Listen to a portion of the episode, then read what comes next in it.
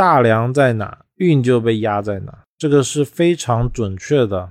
而大梁呢，压梁这个在所有看风水的人，不管是哪个理气门派的人，一定都知道，而且他们看风水的时候也一定会注意，因为不管当事人把催旺的东西布局的再好，只要压梁，往往都不会有想象中的那么好。我们这边来重点的总结一下，阳压在我们什么地方是？不行的是不好的，还有造成什么样不良的效益？大梁压大门，代表男人的事业压力大，而且事业总会被人家压一头，起不来。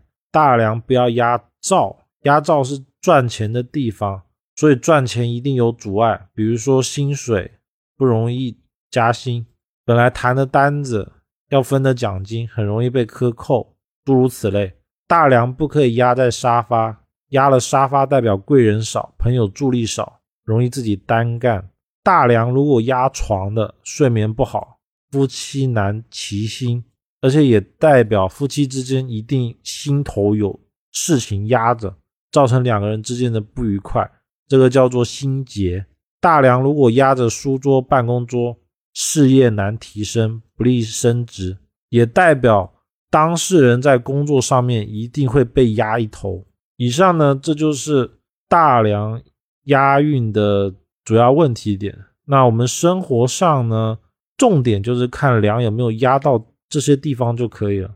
如果大梁压到柜子是没关系的，大梁压冰箱啊、洗衣机都没有关系。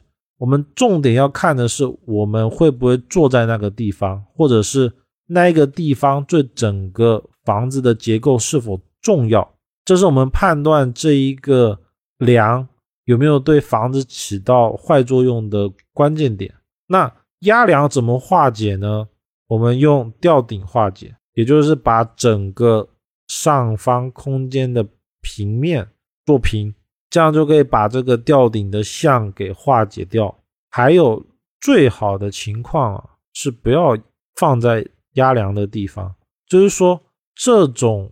压的化解其实是下下之策，上上之策呢是一开始就不要把床、大门、灶等等放在有压梁的地方，